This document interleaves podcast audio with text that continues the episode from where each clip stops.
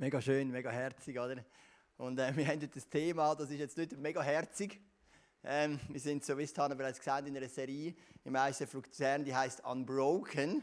Und es geht darum, wir möchten uns nicht brechen lassen. Wir möchten uns entscheiden, hey, auch wenn schwierige Umstände passieren in unserem Leben, wir möchten uns von denen nicht brechen lassen, sondern wir möchten versöhnt sein mit uns, mit Menschen und auch mit Gott.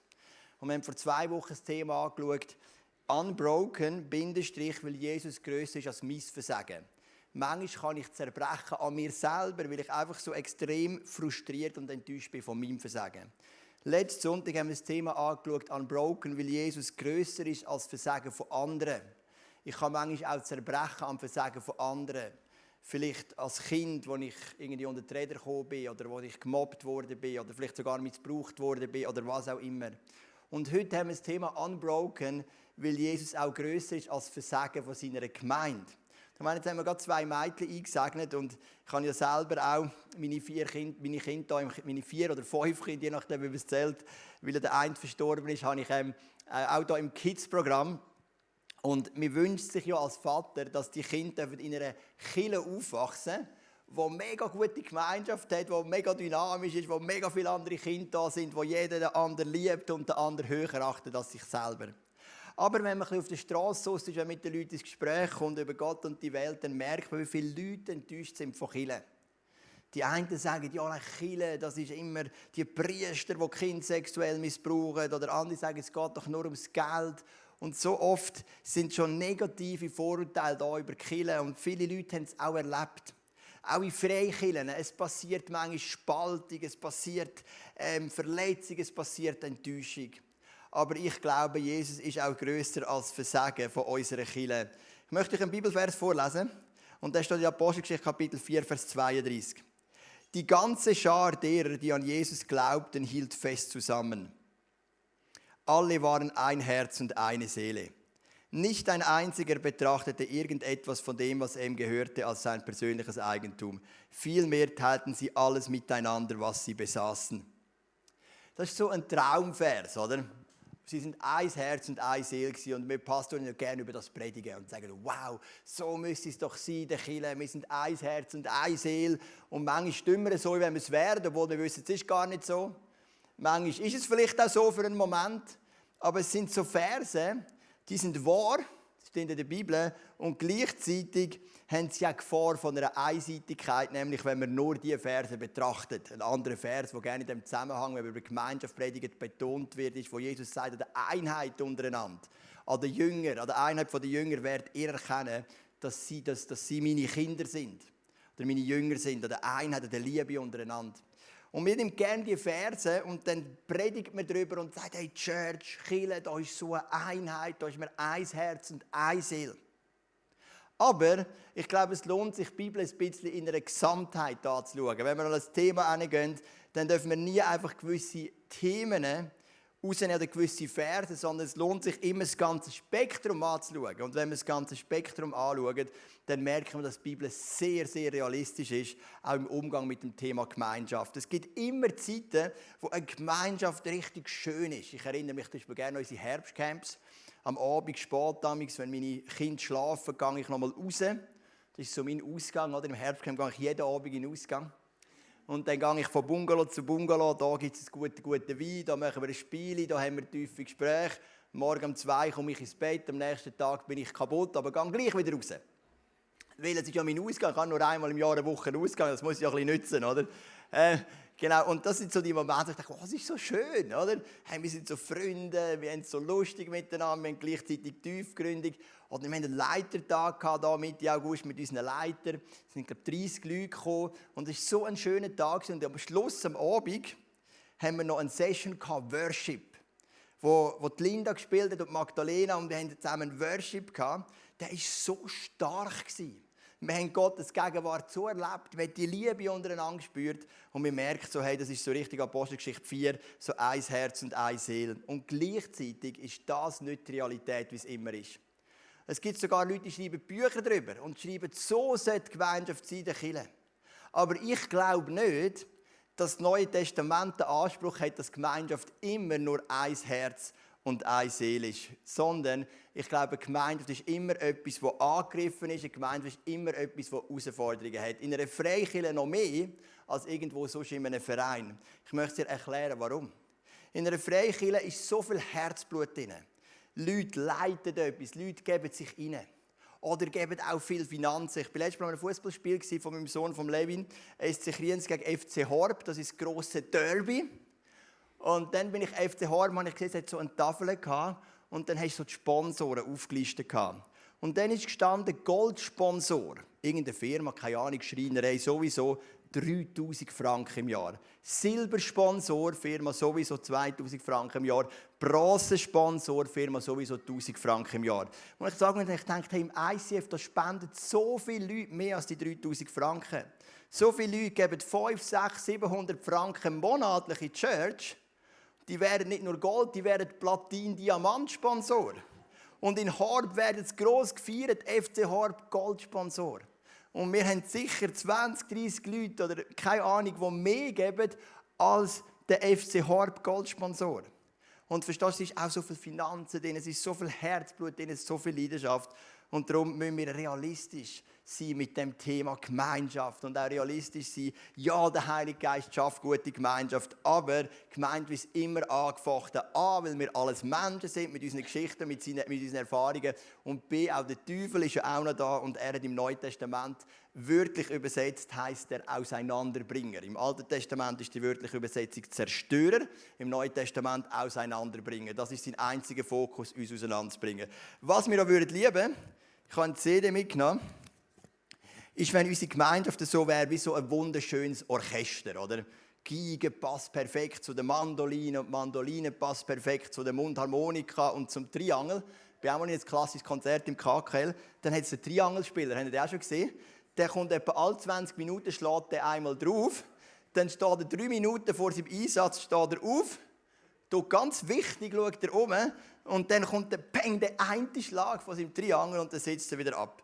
Genau, ich habe immer gedacht, also das würde ich auch noch hinbringen, aber natürlich würde ich es nicht hinbringen, weil der bringt natürlich auf Zehntelsekunden rechtzeitig. Und das ist so ein Bild, das wir gerne haben. Wir sind so ein Orchester, alle miteinander, wir spielen perfekt, alles passt zusammen. Aber was ist die Realität? Leider auch bei uns manchmal, dass aus dem Orchester Folgendes passiert.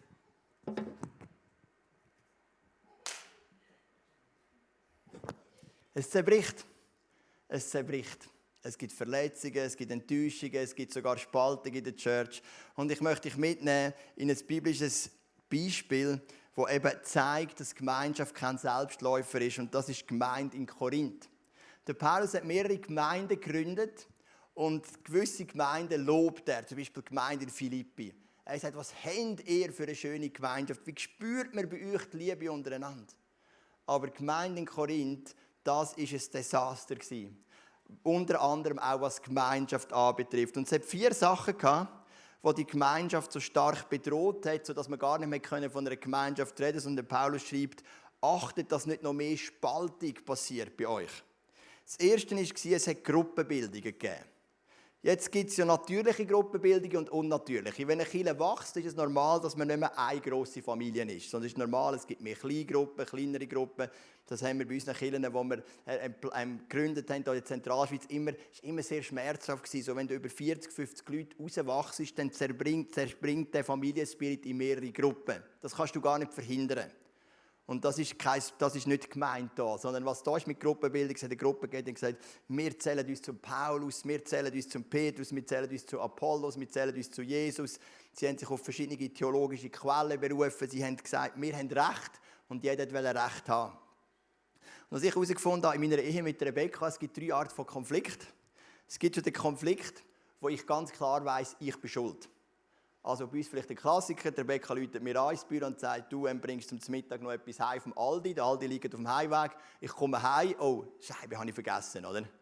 Dann ist sie für einen Moment ein bisschen verrückt, aber es ist ja klar, wer ist schuld? Ich.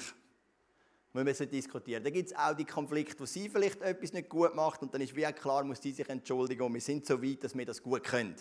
Aber dann gibt es die dritte Art von Konflikt und das ist der schwierig, wo ich überzeugt bin, ich habe Recht und sie ist überzeugt, sie hat Recht. Kennt ihr? Also wir haben das etwa die. Und dann diskutieren wir darüber diskutieren und am Ende der Diskussion bin ich immer noch überzeugt, ich habe recht und sie ist immer noch überzeugt, sie hat recht. Und das ist so ein bisschen der kompliziertere Teil. Dort geht es dann um Rechthaberei. Und dort ist der Moment, wo du demütig bist, dich zurücknimmst und sagst, wir müssen es einfach stehen lassen. Ich vergebe dir von Herzen, du vergibst mir von Herzen, auch wenn wir innerlich nach wie vor überzeugt sind, wir haben Recht, oder? Und so Gruppenbildungen sind eben Menschen, die das nicht können. Sie sagen, wir haben Recht und wir haben überzeugt, wir haben die Wahrheit. Und das ist so ein Grund von diesen Spannungen in dieser Gemeinde in Korinth. Der zweite Grund ist Un Unmoral. Im Kapitel 5 vom 1. Korintherbrief sagt der Paulus, es gibt einen Mann, der lebt mit seiner Schwiegermutter zusammen und das würde nicht einmal in der Welt akzeptiert werden. Also Unmoral ist ein zweiter Grund von diesen Spannungen in dieser Kirche. Weil Unmoral A verunreinigt den Lieb von Gott, aber B gibt es auch Spaltung, weil du hast immer eine Gruppe, die sagt, es ist gut, sind wir so gnädig. Und du hast immer eine Gruppe, die sagt, wir müssen viel strenger sein mit diesen Leuten, wir müssen sie ermahnen oder zurechtweisen.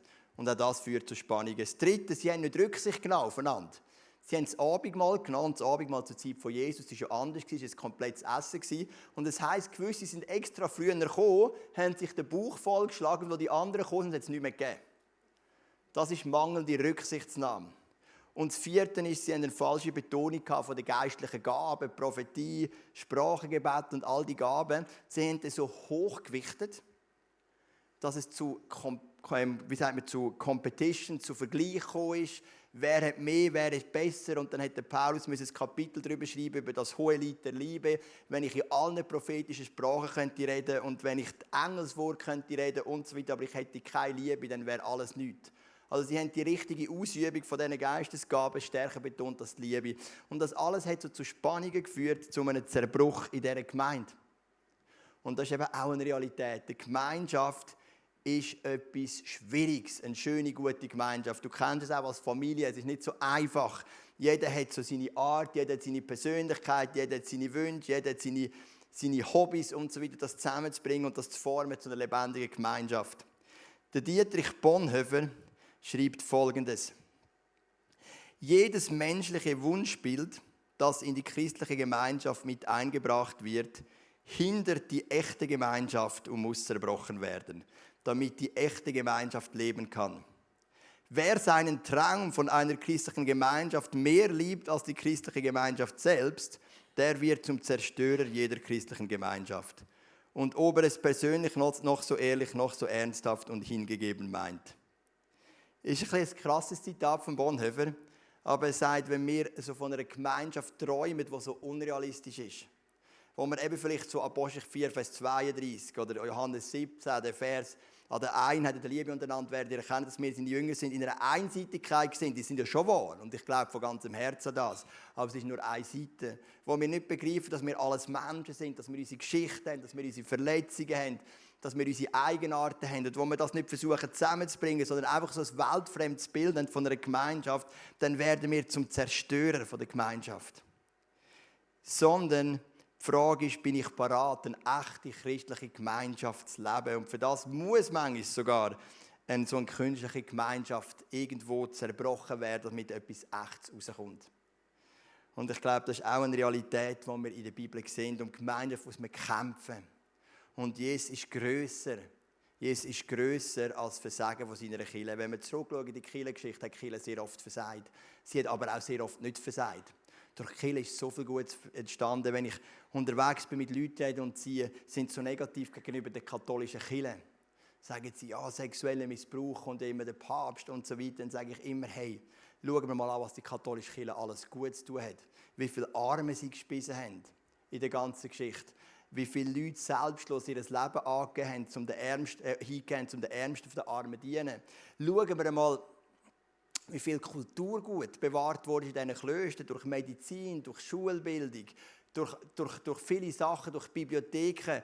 Wir haben so viel zu verdanken der katholischen Kirche. Und natürlich hat sie ja ganz viele Sachen gemacht, die überhaupt nicht gehen.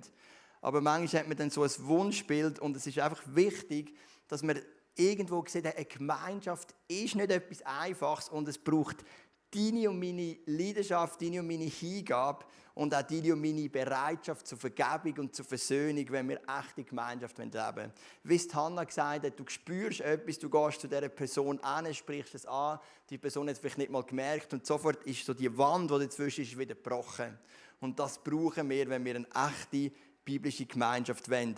Wenn du verletzt wirst von einer Kille, ich meine, ich habe mit einem Ehepärchen geredet, nicht hier im ICF Luzern, der hat mir gesagt, ich habe viermal erlebt, wie meine Kille durch eine Spaltung durchgegangen ist. Viermal. Aber wir sind immer noch Teil einer Gemeinde. Ich bewundere das. Ich weiß nicht, ob ich das noch wäre, ganz ehrlich. Viermal eine Spaltung, das ist eine Katastrophe. Aber wenn so etwas passiert, dann ist die Frage, wie reagierst du darauf? Es gibt wie drei Typen. Der eine reagiert mit Rückzug. Ich bin verletzt, ich bin enttäuscht, ich ziehe mich zurück.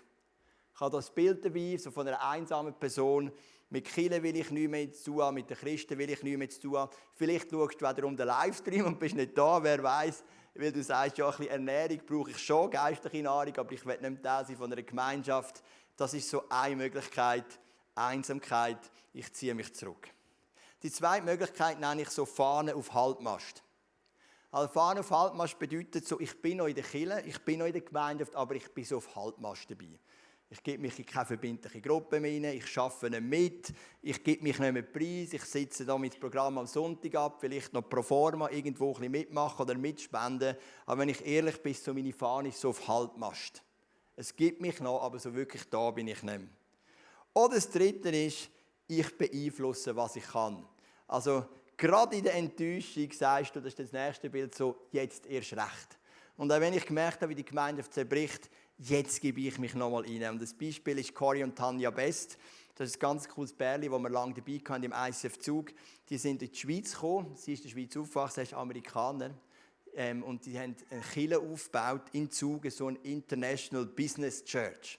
Das sind ganz viele Expats, gewesen, etwa 100 Leute, halt all die international Leute, die wir haben in Zug, von, von China und, und Amerika und Holland und von überall gibt es ja in Zug so viele internationale.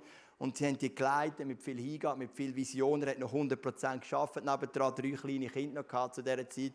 Und nach ein paar Jahren Kirchenbau hat man ihm gesagt, die Ältesten, die er selber eingesetzt hat, hat man ihm gesagt, wir brauchen dich nicht mehr. Und das ist oft so, visionäre Leute sind oft nicht so angenehm, weil sie haben immer einen Vorwärtsdrang und das macht ein bisschen weh. Die sind vielleicht manchmal ein bisschen dominant und wir haben sie einfach vor die Tür gesetzt. Und in dem Moment ist immer die Frage, ja, wie reagiere ich jetzt auf so etwas? Und sie haben mir angerufen und haben gesagt, hey Joel, hättest du einen Platz für uns im ICF-Zug? Also du hast gemerkt, nicht Einsamkeit, nicht Halbmast, sondern hey, jetzt erst recht. Wir haben einmal Schmerzen erlebt, wir haben jetzt einen Zerbruch erlebt, aber ich gebe nicht auf, ich gehe weiter. Und ich habe dann, wir haben das ICF, das I steht für International, und dann habe ich gesagt, hey, ich habe eine Vision für euch, machen wir das I wieder grösser, weil zu dieser Zeit im ICF-Zug haben wir nur Schweizer gehabt oder vielleicht noch ein paar Deutsche oder so, aber jetzt wirklich mega international sind wir nicht gewesen. Und dann haben wir gesagt, hey, wir setzen euch ein mit dem Ziel so, machen das I wieder grösser, oder? Und sie haben sich sofort wieder reingegeben, später hat den Kleingruppenbereich geleitet, Ehe, Paarberatung gemacht und sind mit so viel Elan und Freude wieder reingekommen, weil sie haben gesagt, wir lassen uns von dem nicht die Freude nehmen an der christlichen Gemeinschaft. Und das ist so die Frage, die wir haben, wenn etwas zerbricht, wenn etwas so zerfällt, die 100 kleine Einzelteile, wie reagieren wir darauf? Und wie reagierst du darauf? Mit Rückzug, mit Fahren auf Halbmast oder ich beeinflusse, was ich kann? Weil etwas habe ich gelernt in meinem Leben. Letztendlich kann ich nur mich voll beeinflussen. Also beeinflussen kann ich meine Frau, meine Kinder schon. Ich kann auch euch beeinflussen. Aber wirklich verändern kann ich nur mich. Das ist ja immer noch eure Entscheidung. Das ist ein bisschen frustrierende Erkenntnis, aber wirklich verändern kann ich nur mich. Ich weiß nie, wie es rauskommt, wenn ich eine neue Gruppe gründe in der Kirche. Oder wenn ich heirate oder wenn etwas kommt, ich habe immer ein gewisses Risiko von einem Zerbruch. Das ist einfach, bringt das Leben mit sich, weil ich kann nicht schlussendlich für einen anderen Menschen Entscheidungen treffen. Die Entscheidung treffen die Leute selber und es ist immer ein Risiko. Aber die Frage ist, sind wir parat, uns dort reinzugeben und sind wir parat, aus unserem Rückzug zu kommen, sind wir parat, unsere Fahnen wieder aufzutun, nicht so auf Halbmast und ja, ich mache mich nicht verletzlich, aber ich gehe ein bisschen mit, sind wir parat, dort wieder voll reinzugeben. Und ich möchte mit dir noch ein Beispiel anschauen aus der Bibel. Und das Beispiel ist Jesus Christus. Ich möchte dir einen Vers vorlesen aus Johannes 1, Vers 11 und 12, wie Jesus mit dieser Spannung umgegangen ist. Er kam zu seinem Volk, aber sein Volk wollte nichts von ihm wissen. All denen jedoch, die ihn aufnahmen und an seinen Namen glaubten, gab er das Recht, Gottes Kinder zu werden. Jesus hat sein Leben auch nicht gegeben für Menschen, die nichts von ihm wissen Jesus hat genau gewusst, wie verletzend es kann sein kann, wenn man alles gibt und am Schluss bekommt man noch eins auf den Deckel. Und vielleicht ist das deine Kirchengeschichte. Du hast in irgendeinem Bereich alles gegeben. Und am Schluss hast du nur noch eins auf den Deckel bekommen. Oder die Leute haben noch negativ geredet. Jesus hat das gekannt. Es heisst, sein Volk, sein einiges Volk hat nichts von ihm wissen. Aber es heisst, die, die ihn angenommen haben, denen hat es Recht gegeben, Gottes Kinder zu werden. Er hat gewusst, ein paar werden sein. Ein paar werden sein, vielleicht ein paar wenige, die ihn werden annehmen. Und für die ist es wert. Und ich glaube, das ist so eine Einstellung, die ich bewahren auch in meinem Leben. Auch als Pastor gibt es manchmal Enttäuschungen, auch gibt es manchmal Verletzungen. Es gibt immer ein paar. Und die profitieren von meiner Arbeit. Und es gibt immer ein paar, die profitieren von dir, wenn du parat bist, dich in die christliche Gemeinde auf dich zu geben. Und für die wollen wir es machen. Hat Jesus aufs Gros geschaut, aufs grosse Volk, dann hat er, zurück, hat er zurückgezogen. Aber es heisst, es hat ein paar gegeben, die an seinen Namen glauben. Wenn man jetzt heute zurückschaut, merkt man, es sind ja nicht wenige gewesen. Und darum hat es sich sicher mehr als gelohnt.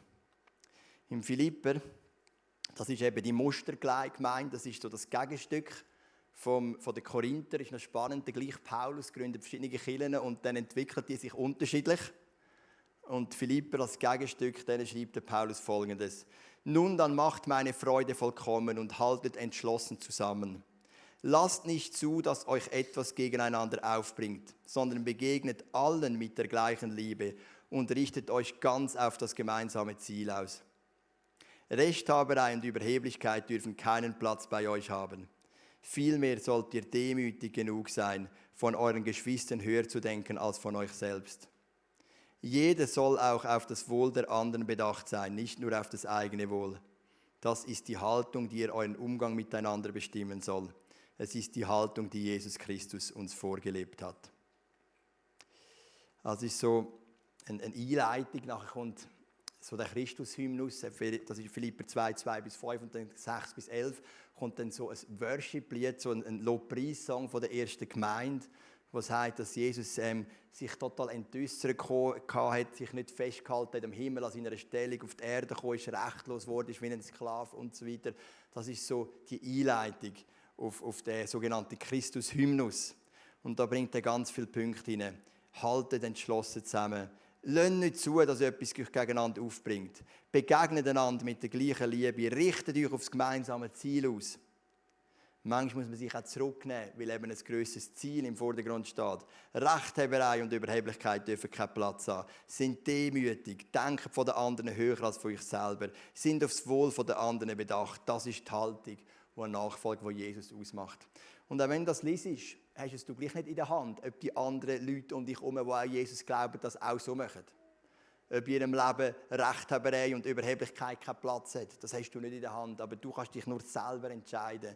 Ich möchte meinen Teil dazu beitragen, dass christliche Gemeinschaft gelingen kann. Und das ist eine Entscheidung, die wird oft getroffen mit viel Schmerz, gerade wenn etwas zerbricht. Aber es ist eine Entscheidung, die an einem Nachfolge von Jesus würdig ist wo es würdig ist, zu sagen, hey, und das, was ich kann, gebe ich ihnen, trotz meiner Verletzung, ich bin mit dem versöhnt.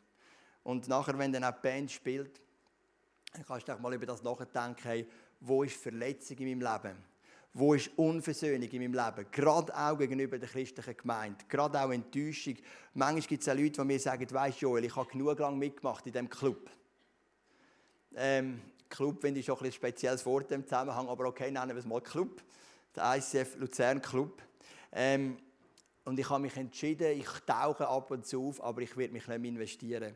Das ist auch so eine Haltung, wo, wo dem widerspricht, was der Paulus da schreibt im Philipper. Ich möchte die Schmerzen nicht abspielen, die mit dem verbunden sind. Es, es, es, macht einfach manchmal weh, wenn man so etwas in sich so hineingibt. Wenn man mehr als ein Goldsponsor ist, schon lange ein Platin- oder Diamantsponsor ist, wenn man mehrfach in der Woche sich investiert, wenn man für Leute betet und am Schluss, peng, fliegt es auseinander, das macht so weh. Ich begreife das. Aber hey, gehen wir mit Jesus und laufen wir ihm nachher.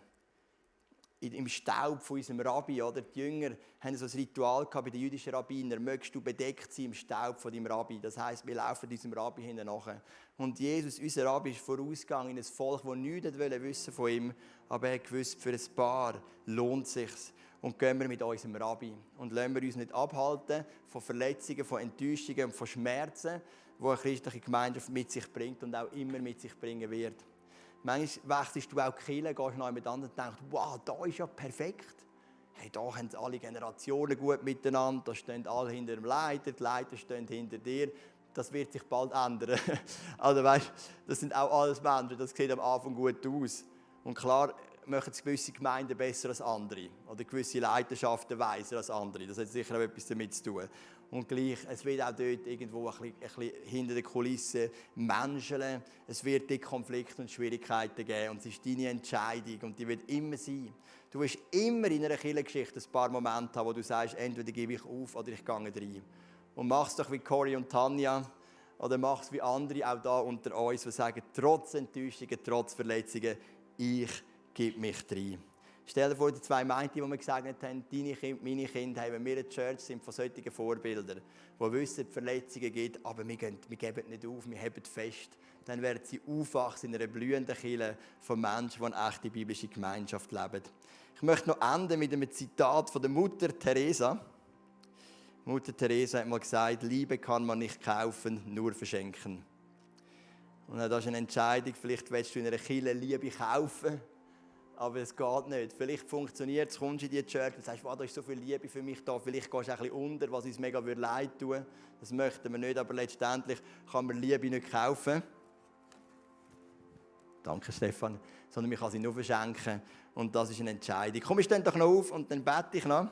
Und dann möchten wir uns während dem nächsten Song einfach Zeit nehmen, über unsere Kirchengeschichte nachzudenken. Der Song heißt Gegenwart. Und die Gegenwart, äh, möchte ein Stück zu uns, möchte die Gegenwart Gottes kommen. Nimm doch dich einfach selber mit in die Gegenwart Gottes, das machst du wahrscheinlich sowieso. Äh, und sag, hey, und denk kurz darüber nach, wo bin ich verletzt von der christlichen Gemeinde, wo bin ich enttäuscht, wo habe ich meine Fahne auf Halbmast gesteckt oder habe ich sogar zurückgezogen. Und dann du Vergebung aussprechen gegenüber vielleicht den Leuten, die du vergeben sollst und du auch eine Entscheidung treffen, wenn du magst, sagen, hey, ich mache es wie Jesus.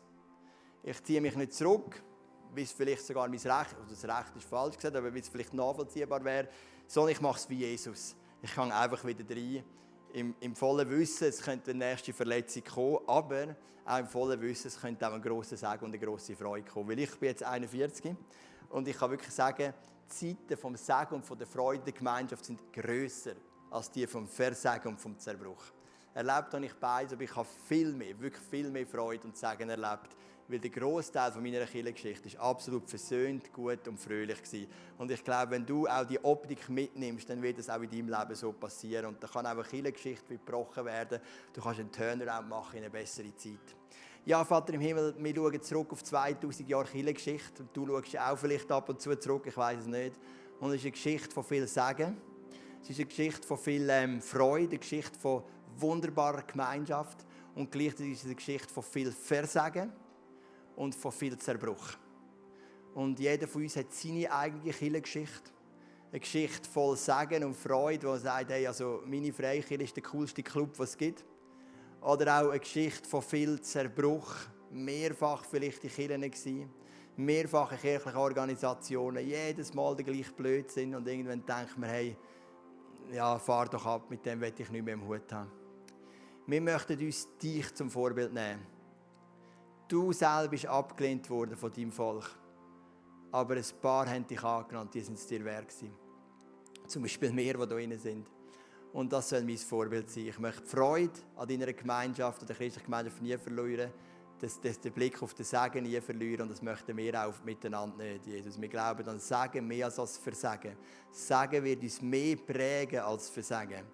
Und darum freuen wir uns als Gemeinschaft ISF Luzern mit diesen Kleingruppen, die wir haben, mit diesen Ministries, die wir haben, mit diesen Anlässen, die wir haben, mit diesen Zeiten an der Bar, vor und nach dem Gottesdienst, die wir haben, als Gemeinschaft zusammen vorwärts zu gehen und einfach Gemeinde Gottes zu prägen, inmitten von unserer ganzen Schwäche und Zerbrochenheit. Danke, dass du auch heilen kommst heute. Die Serie soll der heilende Flügel wirklich stärken. Jetzt weniger vielleicht der befähende Flügel, der kommt dann in der übernächsten Serie, wenn es um den Heiligen Geist geht.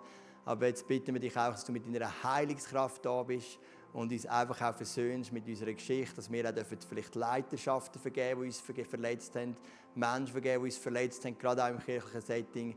Danke, dass du uns einfach in deine Gegenwart mitnimmst bei dem nächsten Song, dass wir einfach Entscheidungen fällen und dürfen vergeben, vergeben, vergeben und nochmal vergeben, wie du an Petrus gesagt hast, siebenmal, siebzig Mal.